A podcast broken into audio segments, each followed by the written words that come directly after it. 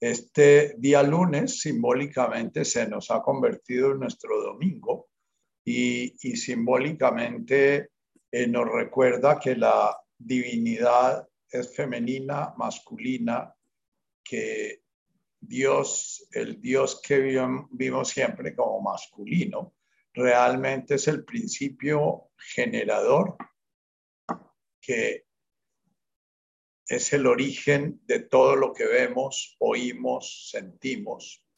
Es el origen de este ser que somos.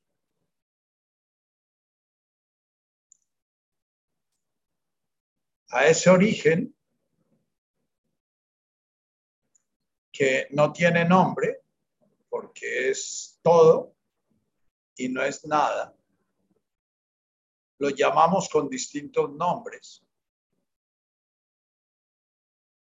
Y el que estamos usando en este grupo de encuentro es Avum.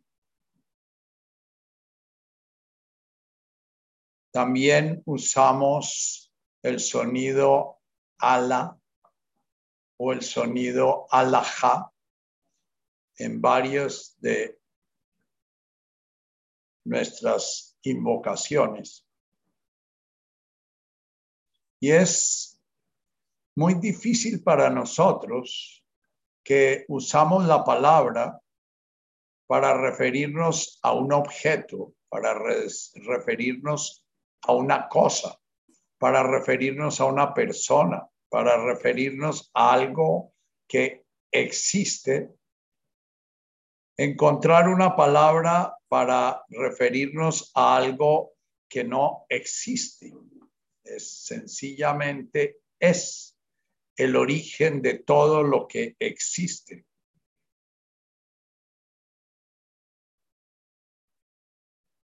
Cuando se presenta a Moisés esa energía, esa presencia, ese ser, se presenta como yo soy el que soy o yo soy lo que da ser a todo ser. La palabra que también usamos, venida del hebreo Yahvé.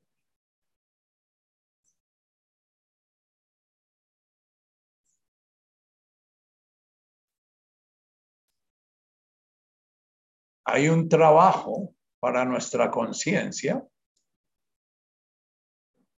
en el poder permitir que nuestra mente genere un nombre, un sonido, y al mismo tiempo,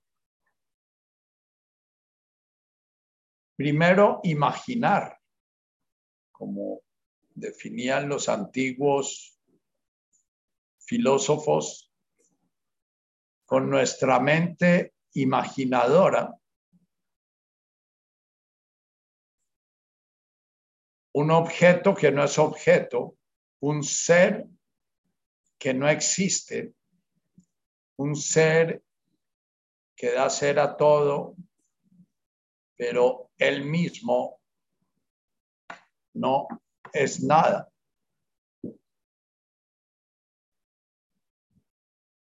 Y ese es un trabajo que rompe nuestra mente.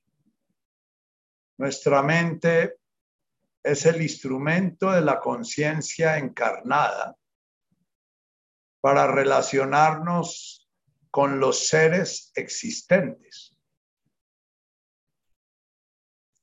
Cada vez que nombramos, que decimos una palabra, esa palabra hace referencia a un juicio, a una manera de existir a un ser existente en sí mismo, como mamá, papá o Nacho. Y cuando entramos en el trabajo místico y usamos palabras como alajá, que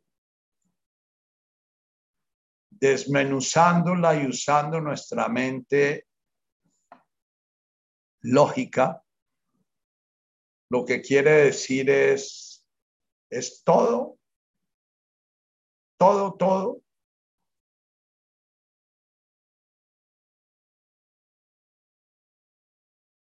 Lo que es nada. O no hay nada, nada, nada que no sea eso. Es todo lo que da el ser a todo, pero no siendo nada.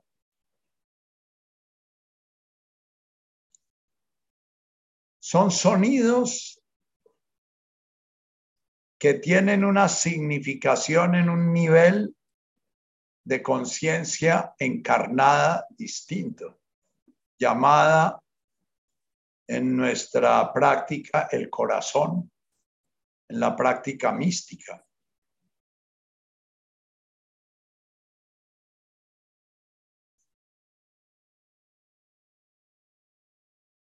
Y por eso siempre cuando la invoco esta palabra pido asociarla con la respiración y asociarla con una sensación, con una sensación en nuestro cuerpo viviente. Por eso también en griego a ese ser evocado por una criatura con una mente humana, se le da el nombre de neuma, o sea, aire. Y en hebreo y en arameo, Hogban.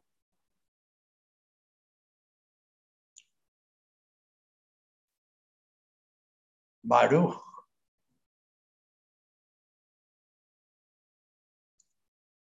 Vamos entonces a nuestro respirar y permitamos que la mente pelee y pelee ahí tratando de imaginar, tratando de crear un concepto que abarque eso, que, sin, que sintamos que lo está cogiendo, que lo está tomando y descubriendo permanentemente que es inasible, que no lo podemos coger. Tomemos aire profundamente, permitiendo que suene a boom en nuestro inspirar y después Maya en nuestro expirar, permitiéndole a nuestra mente el regocijo y el gozo de enfocar, abarcar, nombrar las mil formas. Hay como un descanso. En el avum, inspiras profundo, hay una tensión, hay un silencio.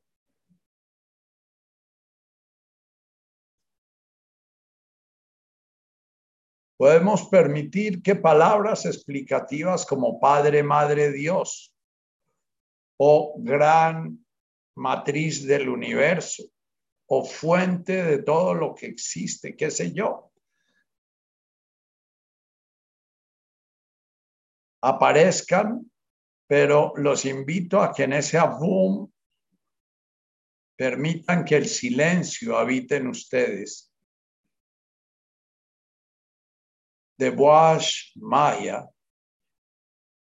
aparece todo el universo de formas visibles, audibles, tangibles, sensibles.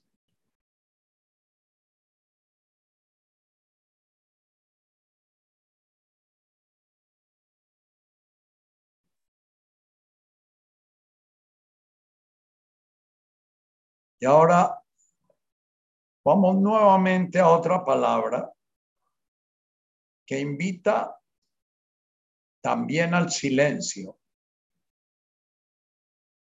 pero un silencio pleno. Inspira profundamente. Tu Beihum.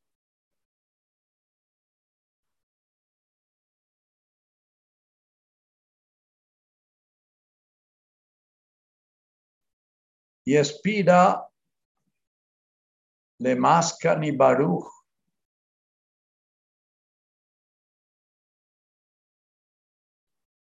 Tu Beihum es, estás pleno, estás realizado,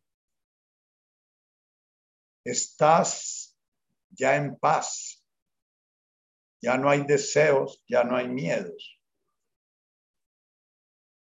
Tu Beihum le ni Baruch en tu espirar, siente tu conciencia enfocada en la respiración que sale.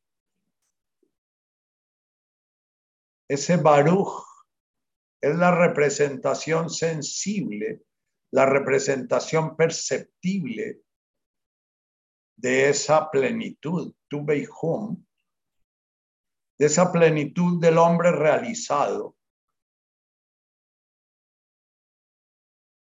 Lo tradujimos como bienaventurado, gozoso, bendecido, afortunado, realizado. Pero tu Beijum es como el Avum. Permite que cada vez que ese sonido resuene en ti, evoque tu plenitud, evoque tu realización evoque el sentido profundo de tu existir.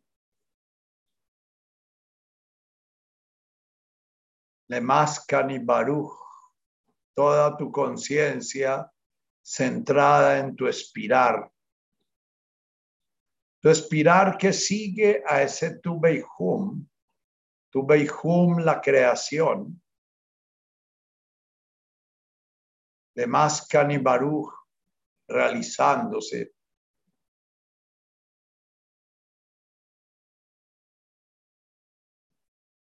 y nuevamente inspiras profundo, Dilhoni.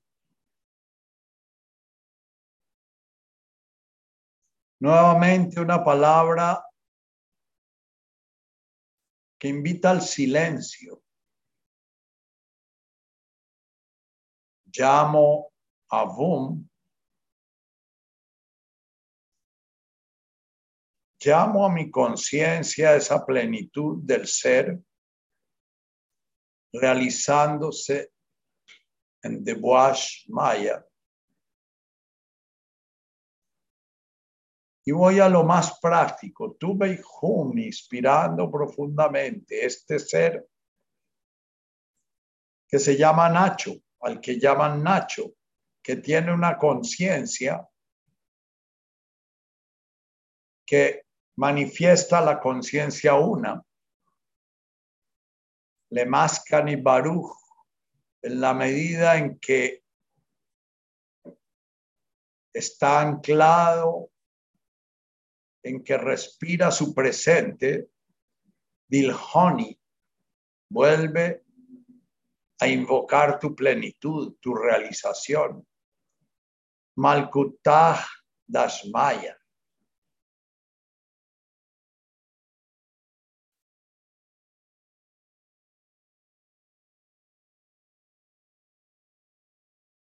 Dilhoni, lo que se da, palabras en arameo que pueden significar esto se sigue a, o esto nos lleva a, o esto revela tal cosa. Dilhoni es como un sonido que evoca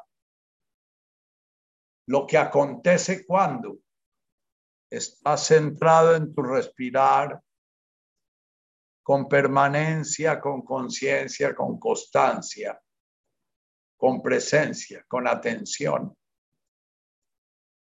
Malkutah Dashmaya. Comienzas a vislumbrar, comienzas a escuchar, comienzas a comprender, comienzas a sentir, comienzas a actuar. Malkutah Dashmaya. Ese orden divino en todo lo que se manifiesta, iniciando por tú mismo como universo que eres de esa manifestación. Tu Beihum profundo, Le Mascan y Baruch, expirando profundo, Dilhoni Malkutah Dashmaya. Está realizándose. Está en su presente, está dándole el sentido profundo a esa criatura consciente que existe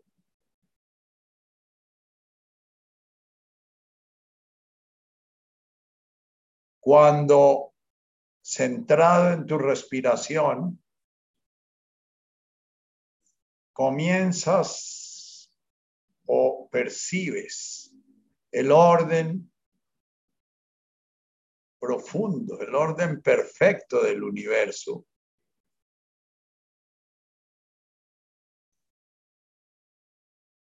Este primer sonido de la oración, Avum de Boasmaya, y esta primera recomendación para realizar ese Avum de Boasmaya, nos hablan del espíritu de profunda integración entre ese Padre Nuestro, ese Abum de Boashmaya y la forma de irlo realizando. La forma de ir haciéndonos, llevando a nuestro ser ese Malkutaj Tashmaya.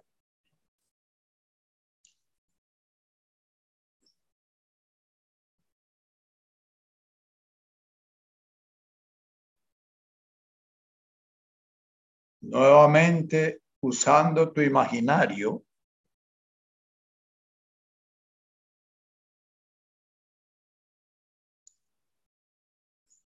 en el Avum, imagínate ser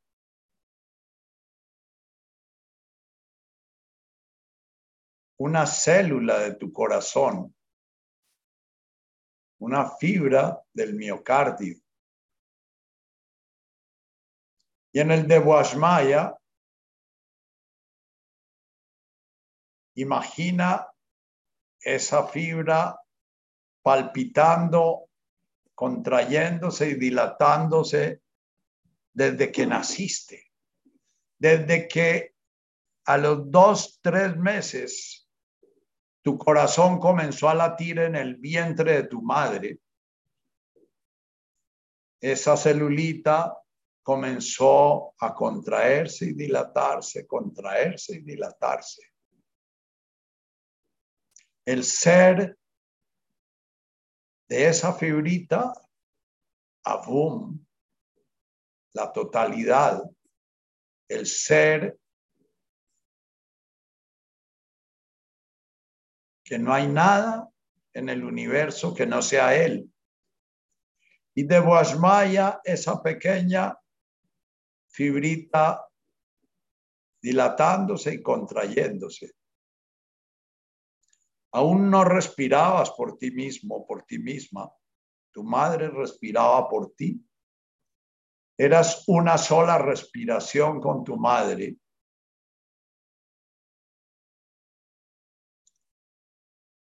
Tu beihum le mascani baruch Dilhoni Malkutah Dashmaya, en la medida en que tú como esa fibrita te centras en tu ser respirante, en tu contraerte y te dilatarte, y te quedas allí, no te mueves de allí, comienzas a descubrir que eres corazón, que eres un cuerpo completo, que eres una galaxia completa de átomos y células con millones y millones y millones de celulitas como tú y otras celulitas distintas y millones de átomos organizados de formas distintas, pero que todos obedecen Malkutah Dashmaya. En tu caso lo nombras Nacho, Olga, Natacha, le das un nombre. Pero ese orden que te permite estar vivo, vivo, te permite respirar inconscientemente, te permite tener un corazón que late desde el segundo mes de estar en el vientre de tu madre y que va a latir hasta el momento en que esa parte física de tu existir que llamaban los griegos soma, cuerpo,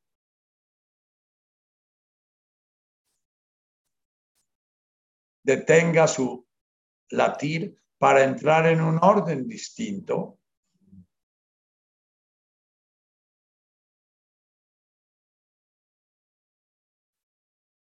Cuando realizas que eres esa unidad y que eres esa unidad con todo el universo. Que la celulita no tiene ningún, ningún sentido solita. La celulita es un contraerse y dilatarse, contraerse y dilatarse, ya sea en despertarse y dormirse, ya sea en un inspirar, un expirar, ya sea en un comer y defecar, ya sea en un beber y orinar, contraerse y dilatarse, contraerse y dilatarse, ya sea en un pensar y en un dejar de pensar, contraer y dilatarse. A veces quedamos atrapados en ese pequeño sentido. Mi sentido de vivir es contraerme y dilatarme, despertarme y dormirme comer y defecar. Hay momenticos, instantes en que ese sentido se amplía un poquito en un orgasmo, pero entonces buscamos el orgasmo para ver si ahí está el sentido, pero el orgasmo pasa y queda la tristeza de la carne. El orgasmo conserva el sentido pleno de la celulita que es corazón y el corazón que es organismo y el organismo que es universo. Pero por un instante, en el orgasmo la celulita se olvida de sí misma y pasa a ser un todo por un instante. Y por eso andamos buscando permanentemente eso. Cuando no logramos el Dilhoni Malkutaj Dashmaya.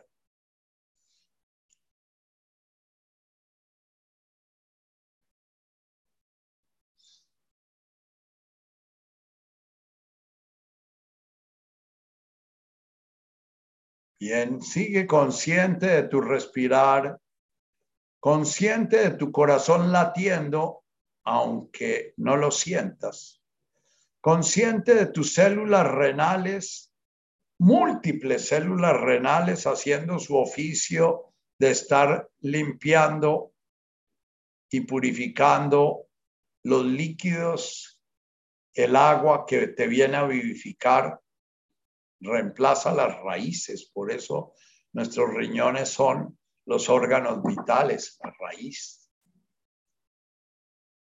Consciente de los millones y millones de neuronas prendiéndose y apagándose, contactándose y aislándose para permitirte el pensamiento y consciente de que tu ser es una célula de otro gran organismo, la Tierra, sistema solar. El nuevo mapa del universo es descrito como un sistema nervioso, como un sistema de sinapsis. Nuestra cúmulo de galaxias de la cual hace parte eh, eh, la Vía Láctea y la galaxia de Andrómeda, están en la punta de un axón de, un, de una rama nerviosa de ese universo que hace parte de los millones y millones y millones de ramas de ese universo que no sabemos cómo se conecta. No sabemos si ese gran universo está teniendo pensamientos como el que tú tienes. Y no sabemos si cada neurona tiene pensamientos como el que tenemos, tenemos nosotros. Nuestra soberbia científica nos hace tener una visión chata y miope de las maravillas del universo.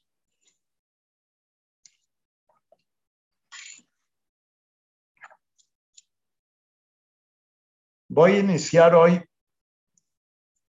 sin perder su conciencia presente, esta primera bienaventuranza a lo que se refiere es que cada vez que oímos una palabra, cada vez que un sonido nos estimula, si estamos muy conscientes de ese universo que se está dando en nosotros, de esa realidad plena, total, alajá, abum. Esa palabra está generando todo un, una realidad gozosa en ese, en ese universo. Si estamos inconscientes, la palabra se vuelve michirica, se vuelve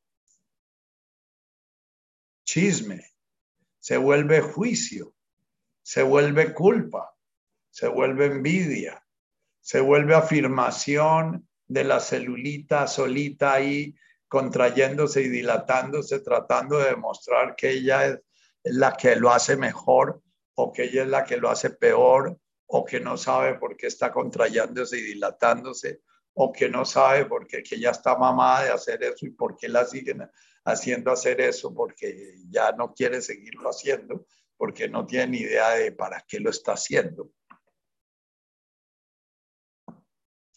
Cuando nos desconectamos de ese todo, nuestra vida se vuelve tan absurda como una célula cardíaca que sigue contrayéndose y dilatándose in vitro, que se llama. No sé si han visto en el laboratorio esas celulitas cardíacas que tienen ahí contrayéndose y dilatándose sencillamente como un experimento para ver la carga y el voltaje que tiene cada célula y cómo le llega la corriente y cómo se modifica con, ya, eso es un ser humano que no logra tocar el Malkutaj Dashmaya. Tocar Malkutaj Dashmaya es sentir, no desde nuestra mente que es dialéctica y que es analítica y a través de destruir y desmembrar y, romper a pedacitos trata de entender el universo. Es comprender a través de nuestra, podemos llamar el nus, la mente superior, el espíritu, la conciencia una, qué sé yo, como ustedes quieran llamar, porque la palabra, lo que busco es decirles que la palabra es completamente sorda si el que la oye está sordo. Completamente inútil si el que la recibe, no recibe nada con ella. Y además de ser inútil, profundamente estorbosa para el despertar del espíritu, porque el despertar de la conciencia de Malkutaj Dashmaya o de Abum de Boashmaya solo se da en el silencio.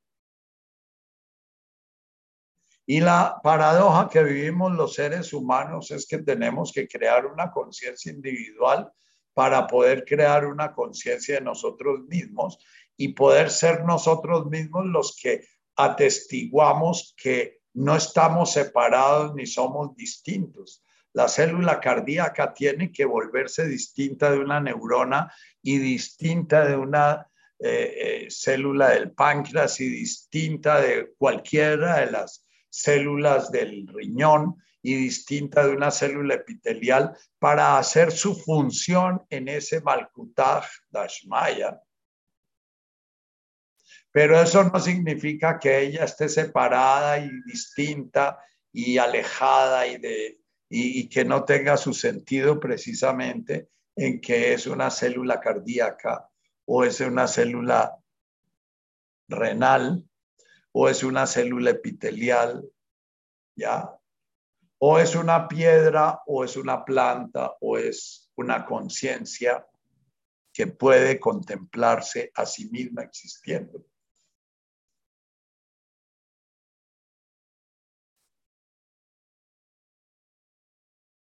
Aprovechando esta alusión a la palabra,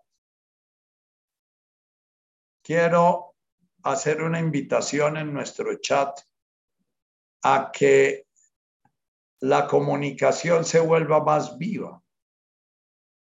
De pronto el silencio puede ayudarnos más.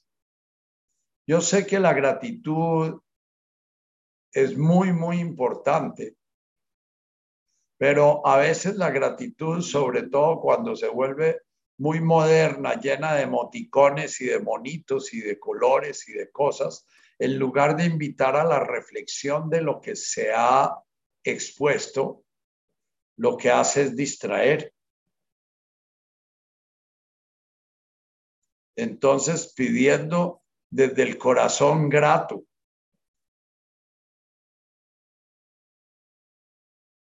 les voy a invitar a que usen más el silencio para poder usar más la palabra. La palabra que no hace su juego con el silencio se vuelve vana, vacía.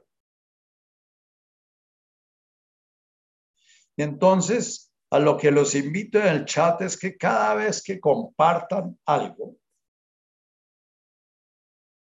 Ojalá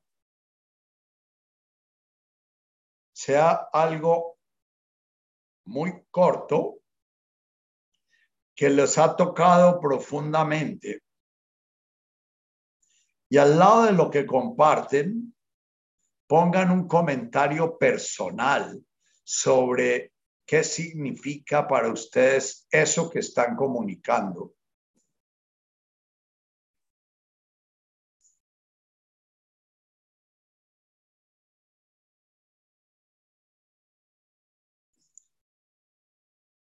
O que compartan su experiencia.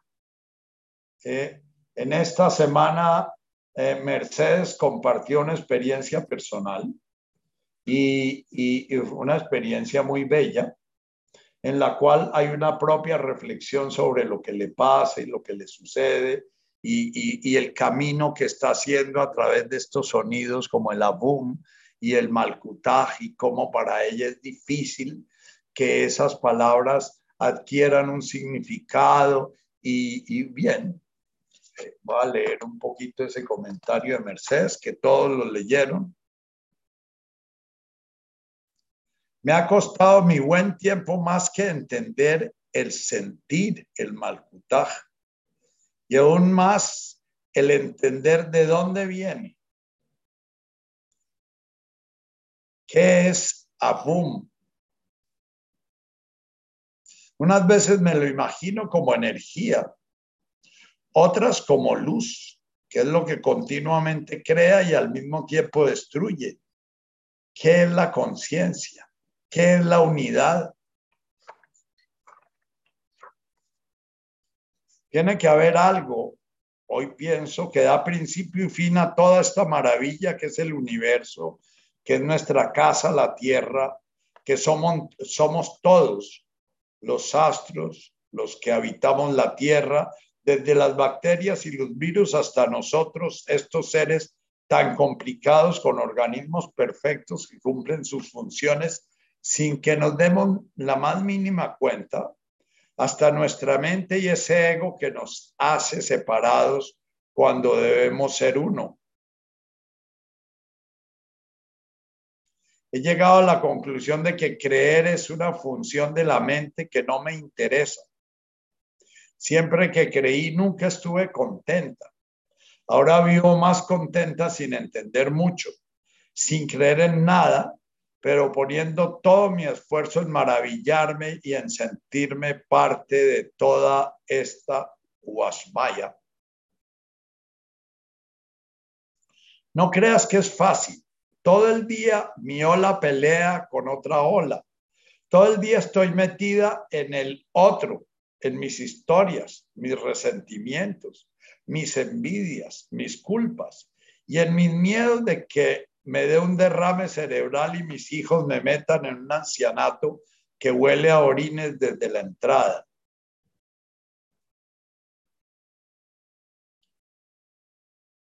Agradezco a Mercedes esta comunicación porque es una comunicación que me hace sentir que este lunes, Día de la Luna, Día de la Madre Creadora, de, de alguna manera se está volviendo tierra que comienza a generar semillitas que pueden germinar o que están germinando. Bien, esta semana hubo otras publicaciones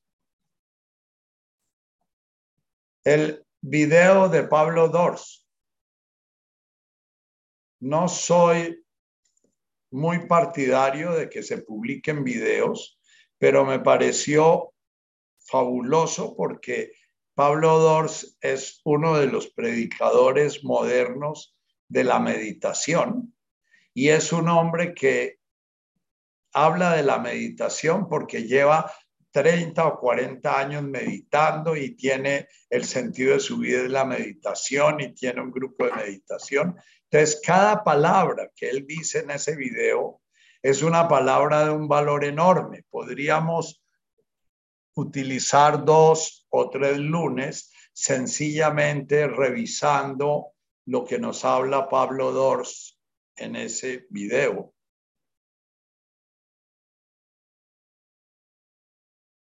Me encantaría que si alguien lo oyó,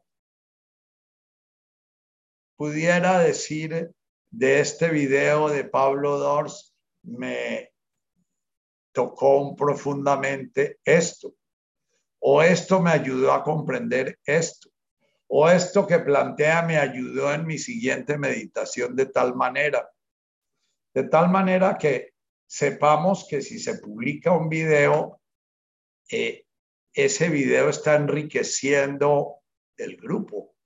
Este espacio y el chat son un espacio de crecimiento de la conciencia, de expansión de la conciencia.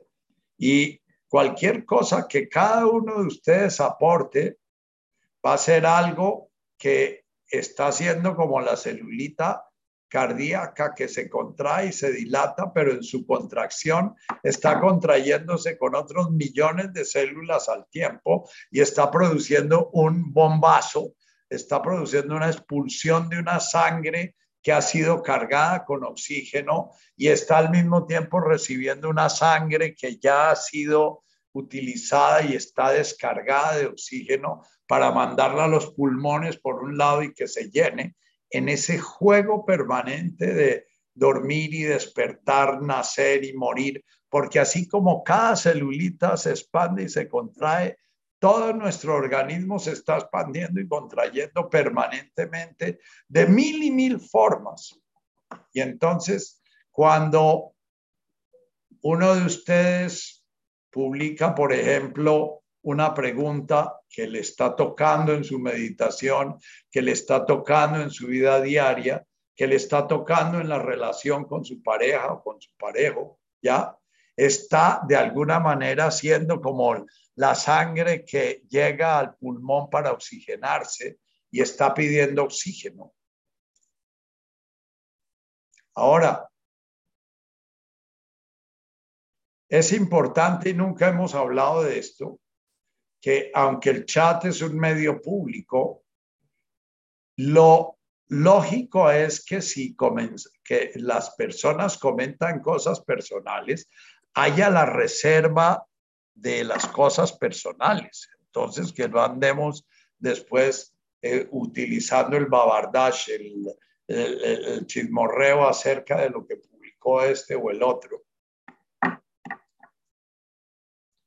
También es importante entender que cuando yo publico una dificultad, no es para que otro de los miembros del grupo me dé un consejo de cómo superar esa dificultad.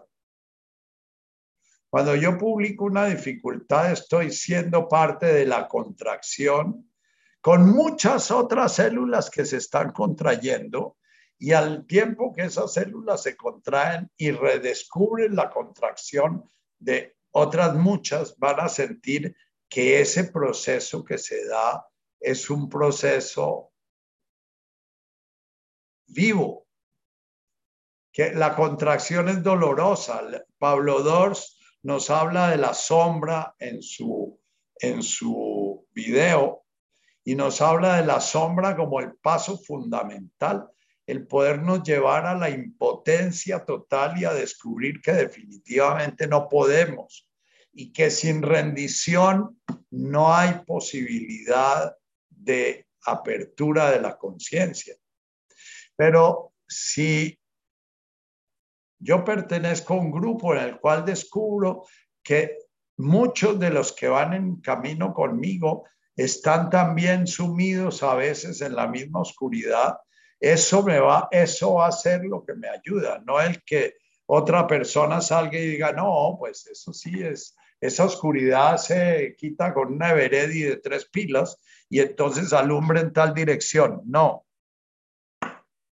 el proceso de la conciencia es un proceso muy personal en el cual cuando nos exponemos, nos exponemos para compartir con otros. Ahora ustedes dirán, pero usted vive dando consejos. Yo digo sí, desgraciadamente, eh, pero es que ese es como el rol que yo tengo en este grupo y cada vez que doy un consejo me da mucho miedo. En este momento, por ejemplo, estoy dando consejos y me da mucho miedo de estar cerrando el espacio de la conciencia en el momento en que doy un consejo. La conciencia se expande cuando alguien muestra su sombra y en el momento en que otro va y da el consejo, la conciencia se contrae porque es como una arritmia. No sé si alguna, la mayoría de ustedes deben saber que es una arritmia.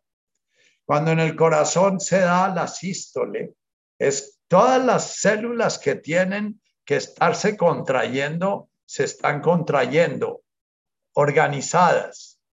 Pero cuando se da la diástole, todas las células se están alargando, se están distendiendo, porque eso hace que el corazón se contraiga y empuje la sangre tanto al pulmón como al resto del organismo y se, después se dilate y reciba la sangre que le está llegando. Pero si una la, la arritmias y las disritmias es que el corazón izquierdo se está contrayendo y el derecho se está dilatando, o la aurícula se está dilatando en el momento en que tiene que contraerse para pasar la sangre al ventrículo. Eso mata a la gente realmente mucha gente que dice que se muere de infarto se muere de una arritmia. El corazón pierde su ritmo y no puede cumplir su función de repartir el oxígeno en el resto del organismo y de oxigenar la sangre a través de los pulmones. Entonces, cuando alguien comparta algo muy doloroso, absténganse completamente de dar un consejo o una solución o, dar una, eh, una interpretación de yo sí ya superé eso, porque cada vez que damos esa interpretación, estamos hablando de que estamos inconscientes.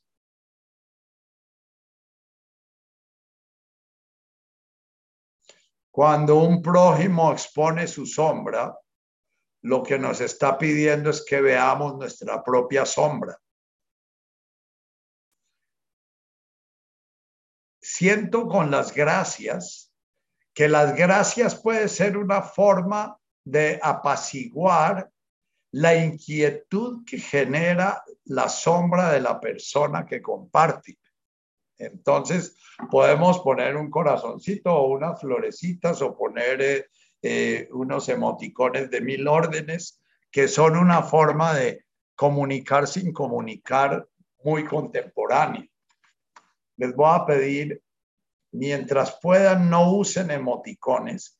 Y si llegan a usar un emoticón, explíquenlo porque hay dos maneras de percibir y comprender. Una, lo que vemos y otra, lo que oímos. Pero si lo que vemos no lo estamos integrando con lo que oímos, no vemos. Y si lo que oímos no lo integramos con lo que vemos, no oímos. A eso se refiere Jesús con teniendo ojos, miran y no ven, y teniendo oídos, oyen y no entienden.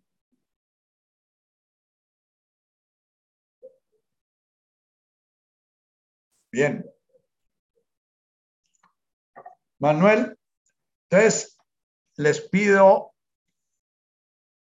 permítanse abrirse un poquito, permítanse cuando llega, hubo una, un video que colgaron larguísimo sobre la vejez y las etapas de la vida y todo. Esos videos no caben en nuestro grupo porque son videos psicológicos de cómo vivir bien y cómo lograr esta vida feliz, que es precisamente lo que no se logra. la rendición se da cuando tratamos de mil maneras de alcanzar la felicidad o votando por Fico o por Petro o por el cucuteño o votando, volviéndonos comunistas o volviéndonos o casándonos y separándonos y, y ya. La psicología es, que es de lo que yo vivo y de lo, y de lo que gano mi sustento y por eso puedo hacer esto sin cobrar nada porque siempre he sentido que el espíritu, si la vida le da cómo hacer carpas a uno, uno tiene que vivir de las carpas y no del espíritu.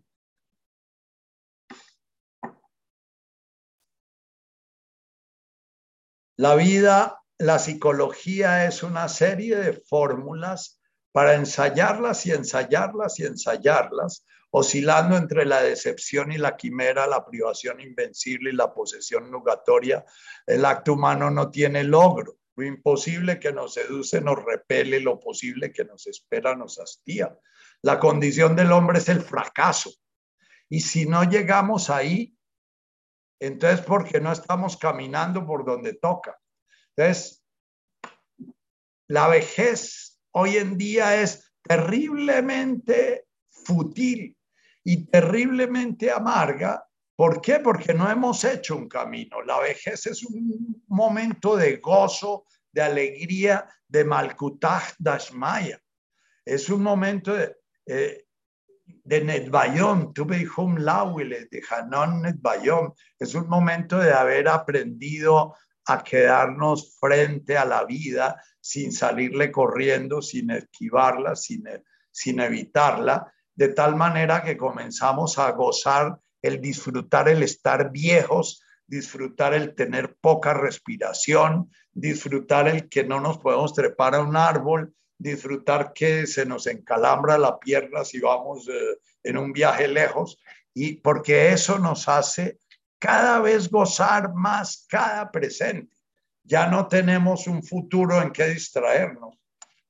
Pero los viejos de hoy son viejos que están haciéndose cirugías plásticas y se están haciendo 20 mil boludeces para no ser viejos.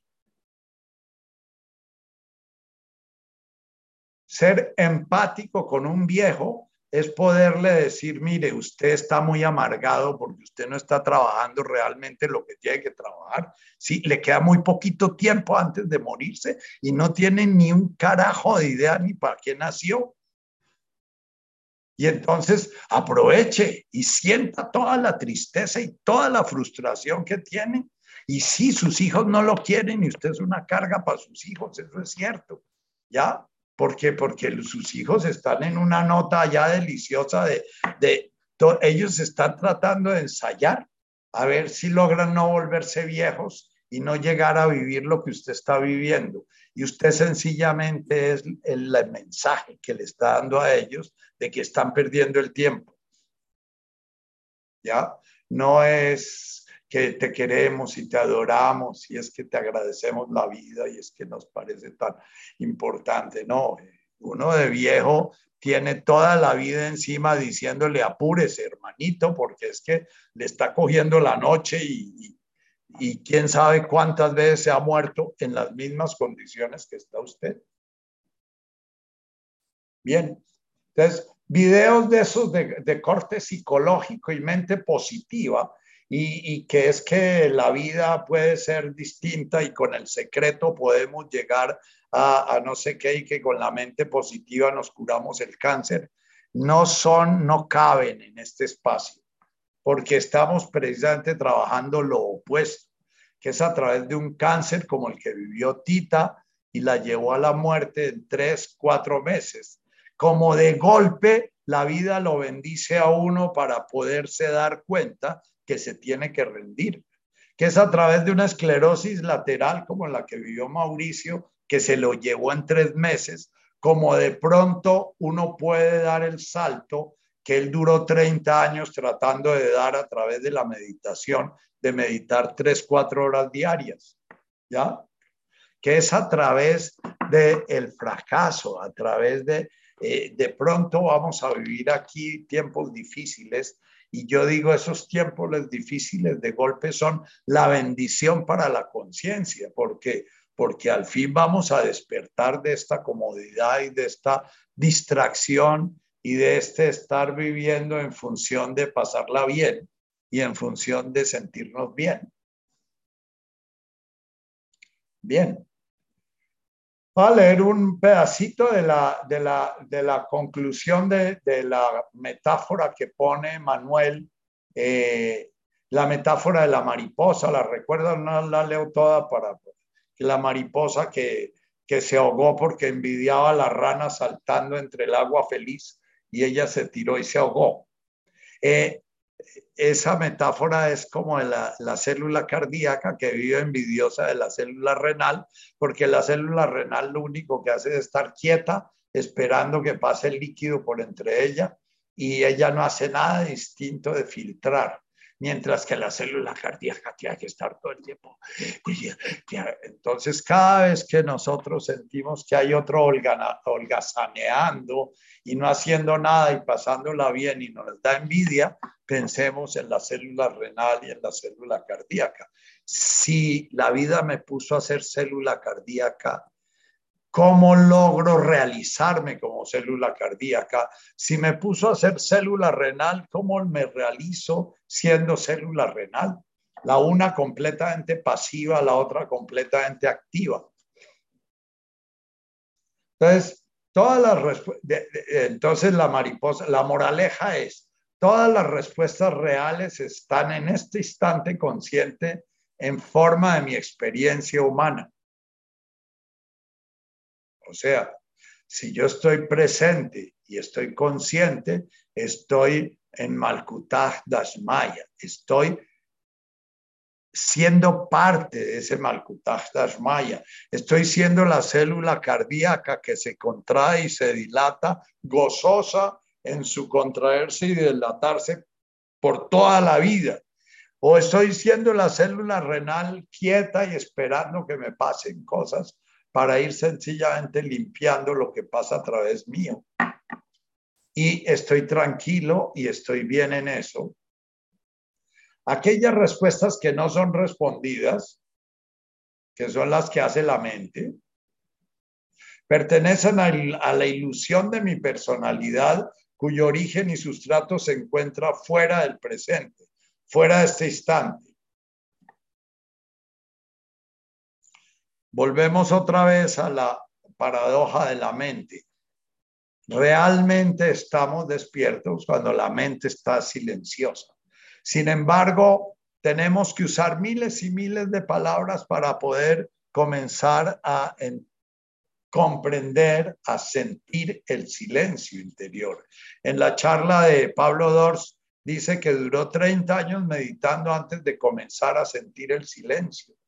Los primeros años de meditación y posiblemente los últimos. Yo todavía paso muchísimo rato de mi meditación en una, charlatanería allá de mi mente y, y ya los ratos de silencio son cortos, muy cortos pero al menos ya los puedo ver, los puedo sentir y puedo presenciar esto que describe ahí Manuel, la forma de mi experiencia humana. En ese momento, todo adquiere sentido, en ese momento, todo está en su sitio, en este momento, todo está bien, aunque me esté doliendo terriblemente la rodilla o esté teniendo un, una contracción en mi epigastrio que siento que me está dando un infarto, si logro el silencio, porque estoy lauile, respirando, le mascan y baruch, puedo tener la posibilidad de la máquica, de entregarme, de soltarme, de decir, yo no puedo meditar bien ni puedo meditar mal, no hay buena meditación, no hay mala meditación. Lo único que hay es que yo tengo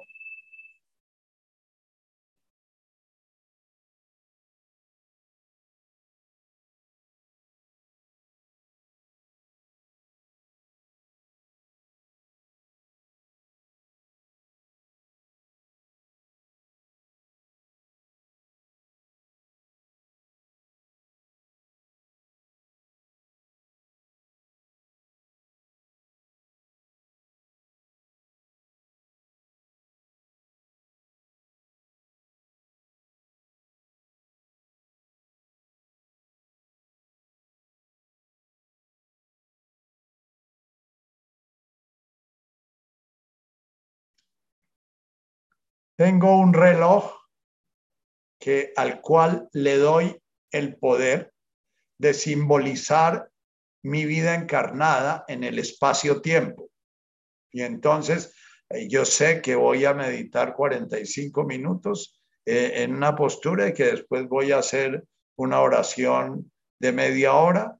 Entonces los 45 minutos a veces se pasan en un segundo. No me di cuenta qué hora se pasaron y a veces duran una eternidad y a la media hora estoy sintiendo que ya no aguanto más las piernas y ya siento que ya, y siento que estoy distraidísimo y que estoy perdiendo el tiempo y que tengo tantas cosas que hacer y que, sin embargo, la máquina que el entregarme, es decir, hasta que se cumplan los 45 minutos, voy a estar aquí en esta postura. ¿Por qué? Porque es la forma como estoy entrenándome para entregarme a la vida tal como es. Y entonces puede que el cuerpo no esté muy contento, puede que mi emoción esté terriblemente frustrado, porque es que hoy sí mi meditación fue terrible. Estuve pensando en las abejas y después pensando en el paciente tal, y después pensando en los impuestos y después pensando, pasé por 50 mil tópicos distintos y después en lo que iba a hablar en la meditación del lunes y después en, bueno, qué sé yo. Pero de golpe, uff, el, las meditaciones en las cuales se entra en el silencio profundo, el tiempo no pasa porque en el silencio no hay tiempo, el tiempo es la el, silencio es la eternidad, el tiempo es la sucesión de tic-tac, tic-tac, tic-tac, tic-tac, el tiempo es la sucesión del ta, ta, ta, tiempo de sucesión de un objeto desplazándose en el espacio. Entonces, el reloj para mí es el principio de realidad al cual me someto.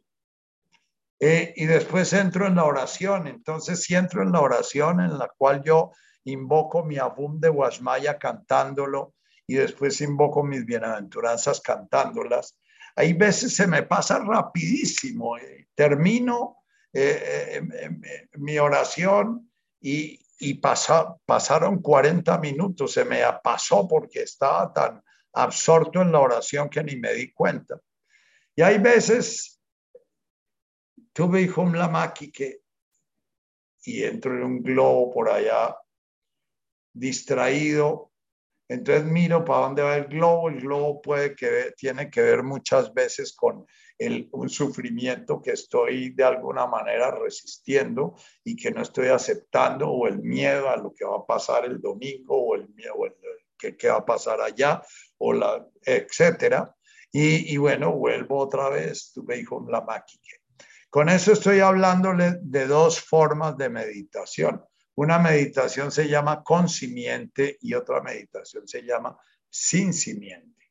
En la meditación sin simiente es los 45 minutos en los cuales sencillamente estoy con mi cuerpo quieto,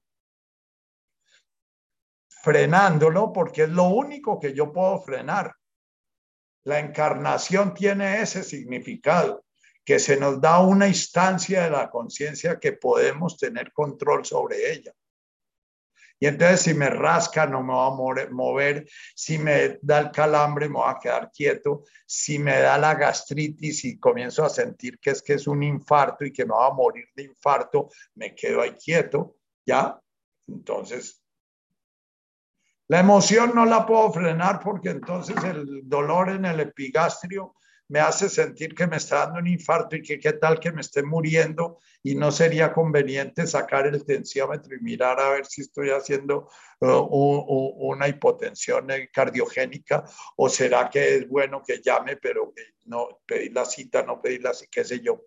Pero la emoción entonces es sencillamente miro la emoción, el miedo o miro la impaciencia, o miro la culpa de por qué diablos me, me comí el ajo en ayunas antes de sentarme a meditar y si no me hubiera debido comer el ajo, qué sé yo.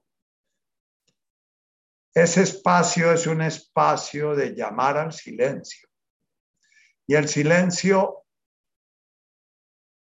se nos volvió arisco porque la función del ego es precisamente estar todo el tiempo haciendo ruido, ruido, ruido, ruido, ruido, ruido, para que no toquemos el silencio, porque el silencio, cuando tocamos el silencio, quedamos ya atrapados ahí.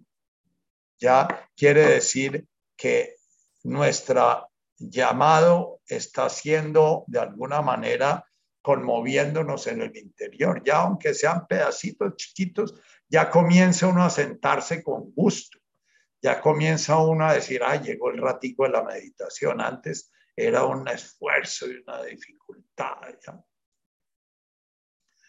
El espacio de la oración es poder encontrar la forma de memorizar las oraciones, memorizar el Padre Nuestro, memorizar las bienaventuranzas. Ojalá puedan memorizar aún la música. Tengo que ponerles la próxima vez, les comparto nuevamente la música del Padre Nuestro y las bienaventuranzas para que ustedes puedan sentados o de pie o de rodillas o como quieran, pero encontrando la quietud, porque la oración también debe mantener la quietud. Poder comenzar a de Maya avum de boas maya. Dos, tres veces, después en silencio. Las veces que lo digan cantado, después decirlo en silencio y sentir la diferencia entre decirlo desde su mente nomás y decir. y cuando lo dicen en silencio, decirlo con su respiración, ¿no? Abum inspirando, de Boasmaya expirando. Y después sus bienaventuranzas, tu beihum le maskani baru, dilhoni malkuta dasmaya. Tu beihum le maskani baru, Dilhoni Malkuta Dashmaya. Y luego en silencio. Y luego darse cuenta si estaban presentes, porque al principio mientras están aprendiendo la oración y mientras están aprendiendo la melodía, eh, eh, eh, están muy presentes, pero después puede que uno vaya en la cuarta bienaventuranza, como en el rosario, y, se perdió. Nosotros en nuestra religión católica tenemos esa, eh, esa piedad que es el rosario, que es una repetición de una oración una y otra y otra vez, pero aprendimos a hacerlo pensando en los huevos del gallo, ¿no? Entonces, la meditación en la oración es poder darse cuenta si cada shimoch, si yo me estoy vaciando para poder nombrar el nombre divino, si yo me estoy vaciando para poder estar presente en la experiencia de la divinidad, si yo me estoy vaciando para poder pedirle a la divinidad que se haga presente, eh, poder recordar, estar presentes en que el, el Adam, eh, el nombre de Adam eh, precisamente está formado por A de Alá y Dam de criatura, de, barro. Entonces, en Adam lo que estamos invocando es Dios, el principio, Alá, Abum, manifestándose en el barro que somos, en esto sólido que somos, ¿no? Entonces, toda oración lo que busca es recordarnos y recordar los pasos para poder recordar, religar, volver a ligar el barro con la presencia divina. Ese es el camino de la conciencia. Volver a reconocerse la criatura consciente, reconocerse divina, reconocerse como manifestando la divinidad. Entonces, la, meditación de Pablo Dors, ese texto, daría para que hubieran salido 20 preguntas, 30 preguntas, eh, eh, preguntas concretas sobre formas de meditar. Hay miles de formas de meditar y me encantaría que ustedes pudieran estar practicando alguna forma o la forma de meditación consciente, la oración, y entonces, ¿a dónde se lleva la conciencia en la oración? ¿Qué busca la oración? Que era un poquito lo que leímos de, de, de Leloup. La oración es un invocar, in llamar en nuestro interior a nuestra esencia divina, a nuestro ser divino, in llamar. Y llamar una y otra vez. Jesús tiene parábolas muy bellas como el, el que va y golpea donde el vecino para que le den un pan y, el vecino no le da pan y vuelve y golpea y no le da pan. Y a la séptima vez, el número siete en la cabala significa el infinito. A la séptima vez el vecino se cansa y sale y le da un pan, ¿no? Entonces, parte de la oración es reconocer nuestra impotencia, el, la máquina. Eh, en este ratico voy a, tratar de tocar otras reflexiones que mandaron al chat. Nacho, la conciencia de unidad no será otro espejismo, una ilusión maya. Desde la división celular somos separados, nacemos y morimos separados. ¿Por qué y para qué perseguir tan elusiva unidad?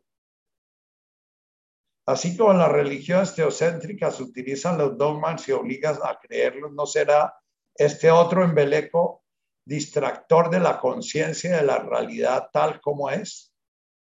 Bien, Olguita, esa, esa pregunta la responde solo tú. Eh, la búsqueda del espíritu nace por lo general en los deprimidos, en los fracasados, en las personas que realmente sienten que eh, la pareja que tienen no los llena, que el trabajo que tienen no los llena, que la vida que tienen no los llena. Entonces, eh, eh, la cuarta bienaventuranza, que es como la condición sine qua non para ese despertar, dice tu la lane de Havney Watts en Lejanuta. Bienaventurados los que tienen hambre y sed de esos embelecos, de esa unidad, de esa ilusión. Eh, si tú no sientes el llamado, no lo impongas, porque si lo impones es como eres como un indígena que llega el español y lo obliga a bautizarse. Si sientes obligación en eso, eh, eh, déjalo a un lado. Dicen los budistas, si encuentras un Buda, mátalo. ¿Ya? Eh, el espíritu cuando se impone uno lo mata. Es lo mismo que el amor cuando se impone. Yo siempre digo a las parejas, sobre todo, y voy a ser muy machista, a las mujeres que con mucha frecuencia reclaman el amor del cariño, del marido, yo les digo, mira, la mejor manera de acabar con lo poquito que puede haber de amor es estarle pidiendo a tu marido que te ame, es estarle pidiendo a tu marido muestras de amor, ¿ya? Si tu marido de alguna manera aún tiene un poquito de esa conciencia amorosa hacia ti, eh, la única forma en que puede aparecer es en el silencio, es en la contemplación, es permitiéndote estar absolutamente presente sin decir absolutamente nada. El reclamo es la mejor manera de matar un matrimonio. Un matrimonio ya sabe uno cuándo comenzó a fregarse, cuando comienza cada uno con sus reclamos, la mujer con un tipo de reclamos y el marido con otro tipo de reclamos, de acuerdo al rol que se esté viviendo, ¿no? Si la mujer está viviendo el, el rol de voraz, entonces siempre pidiendo y pidiendo y el marido diciendo, deme espacio, deme espacio, no me devore, déjeme, no, no, no me controle, ¿no? Si es el marido el que está viendo el, papel del voraz eh, y la mujer la de mezquina, va a estar la mujer diciendo que, que la está enloqueciendo con esa controladera y esos celos. Pero ya se sabe cuando comienza esa dinámica que ese matrimonio ya es un matrimonio que si perdura es porque no hay con qué pagar dos arriendos y entonces deciden seguir pagando un solo arriendo y cada uno en su cuarto. ¿Ya? Eh, esos matrimonios no significa que se hayan acabado. Esos matrimonios significa que están en la posibilidad de nacer a la conciencia del espíritu. Porque entonces en la medida en que yo puedo decirle a, a mi compañera, mira, yo no puedo definitivamente satisfacer ni tus expectativas, ni tus necesidades afectivas, ni tus frustraciones, ni sanar tu herida original. Y tú no puedes hacerlo conmigo. Luego, ya acepto que eres una huerfanita buscando en otro ser humano que le, le sane lo que la única persona que puede sanar es ella misma. Y yo también soy otro igualito entonces, si quieres, nos acompañamos y nos acompañamos en esa búsqueda ya desesperanzada en que tú le des sentido a mi vida y yo le dé sentido a tu vida. De lo contrario, vamos a estar a los 80 y a los 90 años en el mismo cuento de, la viejita que le cuenta a su amiga que eh, están en un tratamiento sexual, ¿no? Y entonces la otra viejita le dice, ¿y en qué consiste ese tratamiento, no? Y entonces le dice la primera, vamos ahí donde un doctor dice que es sexólogo. Y el doctor nos dice un poco de cosas. Y llegamos a la casa a platicar las cosas que nos dice. Y él trata y trata y yo miento y miento. ¿Ya? Eh, esa es la posibilidad de renacer de, de, los matrimonios que ya están eh, no declarando su derrota, sino tratando de renacer de las cenizas. El ego nunca va a aceptar la derrota. El ego es como el ave fénix, siempre está reinventándose y reinventándose. El trabajo precisamente del espíritu es decirle al ego, no joda, ya deje de, de, volverse a inventar que ya nos hemos inventado 80 veces y siempre llegamos a lo mismo. Cuando Nicolás Gómez Dávila dice, la conciencia, por tanto, es la forma como la existencia realiza su fracaso, es porque es un hombre que ha despertado al espíritu. Y Nicolás era un místico, ¿ya? Y cuando Schopenhauer dice lo mismo, es porque Schopenhauer, aunque es visto por la iglesia como un ateo, era un místico.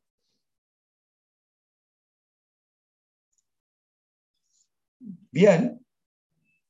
Y Isabel eh, eh, Isabel Correa nos dice, gracias a, todas, estoy tratando de expresar esto que comentan en una pintura para ver si puedo plasmar lo abstracto, la multiplicidad de los colores que al mezclarse van generando la forma. Eh, linda metáfora del camino espiritual. Eh, no solamente vamos a ir encontrando nuestro sentido, si nos permitimos mezclarnos, si nos permitimos dejar de ser rojo carmesí o rojo liberal y comenzamos a permitir que el blanco o el verde o el azul comience a tocarnos y comience a cambiarnos. Eh, el psicólogo va a decir, pero está perdiendo la identidad.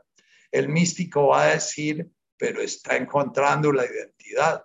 La identidad está precisamente en el momento en que mi existencia, una, separada y distinta, encuentra su sitio en la armonía de la totalidad.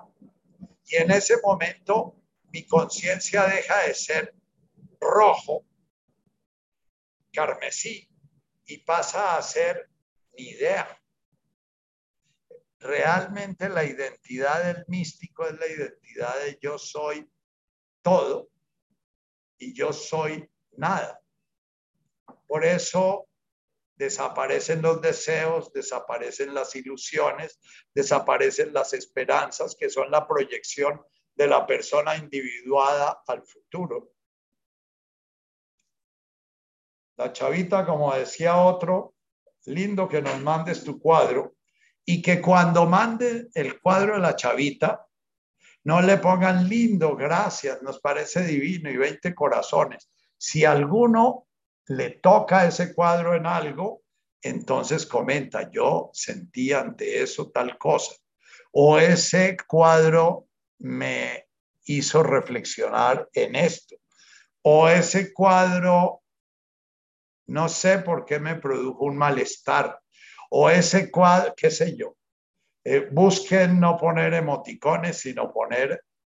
Y si el chat queda en silencio por un tiempo, quedó en silencio. Si el chat comienza a tener alma, comienza a tener el dolor, el gozo, el disfrute, el aquí estoy, en esto me ofrezco al grupo ofrezco mi estupidez, o ofrezco mi codicia, o ofrezco qué sé yo.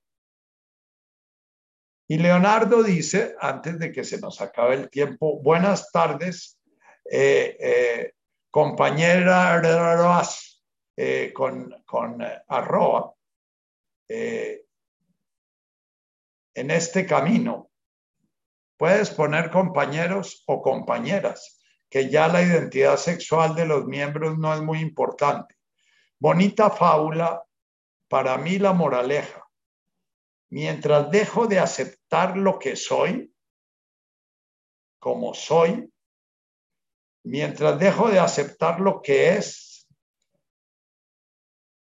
momento presente, como es, sin definiciones ni juicio, me, me ahogaré sin que nadie me pueda ayudar.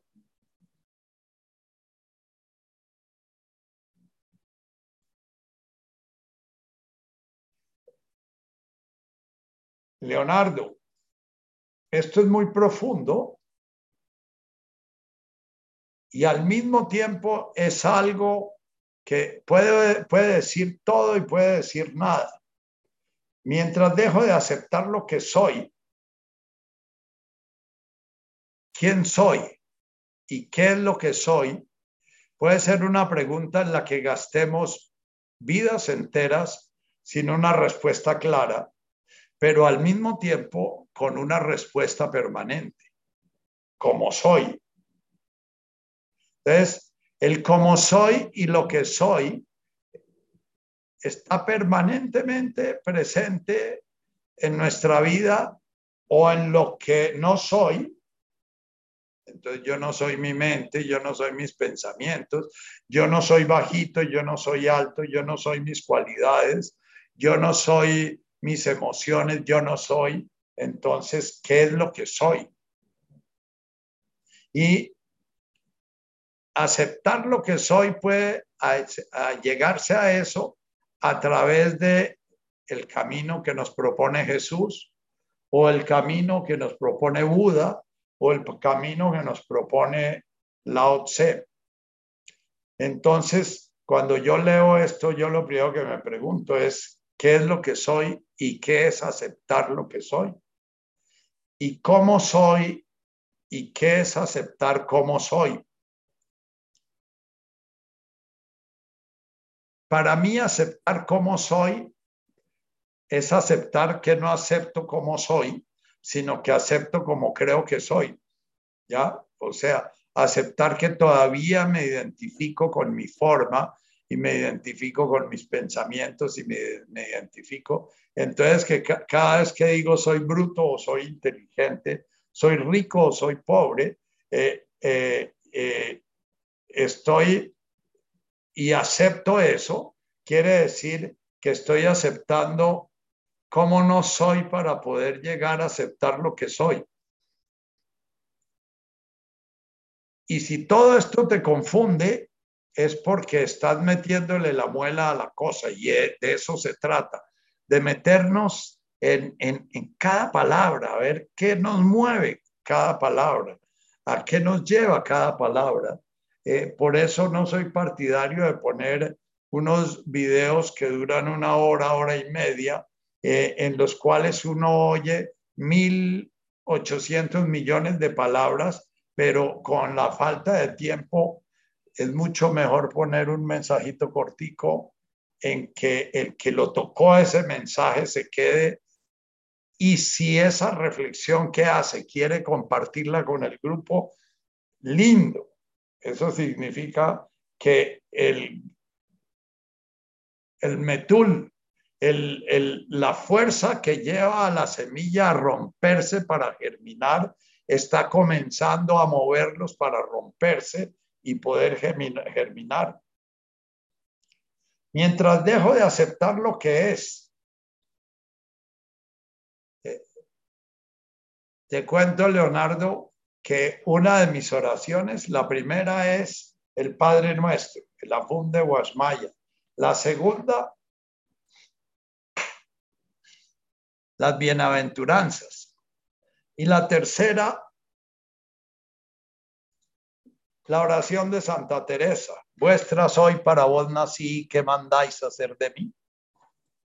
Vuestra soy, pues me criaste, soberana majestad, divina madre, sabiduría, bondad buena al alma mía, grandeza, Dios, ser, bondad, la gran vileza, mirad de quien hoy os canta amor así. La gran vileza es, no tengo ni idea realmente de qué es lo que soy, porque sé muy claramente qué es lo que no soy. Y es todo lo que me ata, todo lo que me, con lo que me identifico, todo lo, lo que temo, todo lo que deseo, todo, eso es lo que no soy, pero eso es lo que estoy permanentemente viendo como, como lo que soy.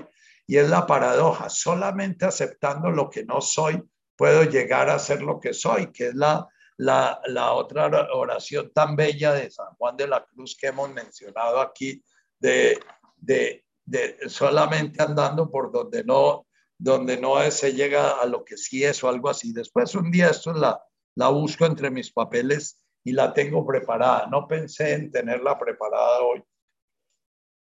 ¿Qué mandáis hacer de mí, pues, buen Señor, que haga? ¿Qué, ¿Qué tarea le habéis dado a este siervo pecador?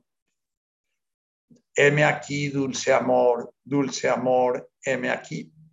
Dulce amor es, no sé qué es el amor, no sé qué es dulce amor, no sé a quién le digo dulce amor, aunque sé que Santa Teresa está sintiendo la presencia de Jesús ahí y de Jesús resucitado, pero resucitado para el alma, resucitado para el espíritu. A nosotros nos, nos crearon el dogma de la resurrección de Jesús y nos quitaron el sentido profundo de la resurrección de Jesús. Y es que Jesús está en cada uno de nosotros, en el camino que cada uno de nosotros está recorriendo y que cada ser humano que despierta a ese trabajo del reino de Jesús está resucitándose con Jesús. Entonces, mientras dejo de aceptar lo que es. Esa es mi anhelo, el que dice Olguita que de golpe es maya. Lo que es es precisamente Nehuesibianaj, Aikana, de Boashmaya, Afbaraja. Lo que es es que soy uno con el universo entero, como es.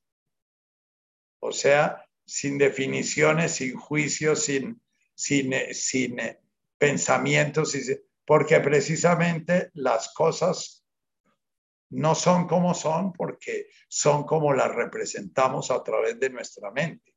Entonces, vuelvo a insistir aquí en el silencio. Acepto lo que es como es cuando puedo estar presente dándome cuenta de lo que no soy y de lo que no es, y aceptándolo amorosamente sin saber qué significa amorosamente. Entonces, hoy vemos que usamos miles y miles y miles de palabras y el llegar a tocar el significado de algunas de esas palabras, eh, mi gran anhelo es lograr cada vez con más claridad tocar el significado de la palabra amor. Cada vez poder, cuando digo, heme aquí, dulce amor, dulce amor, heme aquí, poder de alguna manera entender que no voy a entender nada, pero que hay una presencia ahí y que está mi presencia, aquí estoy, heme aquí, y está tu presencia, la del Hijo, que encarnó, se hizo hombre como, como nosotros y de alguna manera me marcó un camino para yo ser el Hijo del Hombre también y el Hijo de Dios. Bien. Espe, hoy la Tatica no nos acompañó porque está por allá de universitaria dando clases. Eh, eh, entonces, Espe, puedes, eh, si, si, puedes abrir los micrófonos, permitir que abran los micrófonos. eso, gracias. Y para darle gracias a todos los presentes por esta compañía tan rica. Y, y bueno, esperando que los dolores presentes de cada uno y los miedos presentes de cada uno nos ayuden a seguir buscando ese quién soy, cómo soy y cuál es la realidad como es, ¿ya? Y la realidad que es, que, a la que nos invita, a la que nos invita Leonardo. Gracias. Y espero que no haya sonado a cantaleta mis observaciones sobre el chat porque eh, hay que aceptar las cosas como son. ¿Quién se atreve a decir gracias con un emoticón? Por el regaño, gracias. Pueden dar las gracias. Gracias por la cantaleta. Yo sé que las dan, ¿ah? Bueno, hasta luego. Hermosa noche, Nachito. Gracias. Muchas gracias. Muchas gracias. Muchas gracias. Bueno, hasta luego. Gracias por la cantaleta. Gracias. Adiós.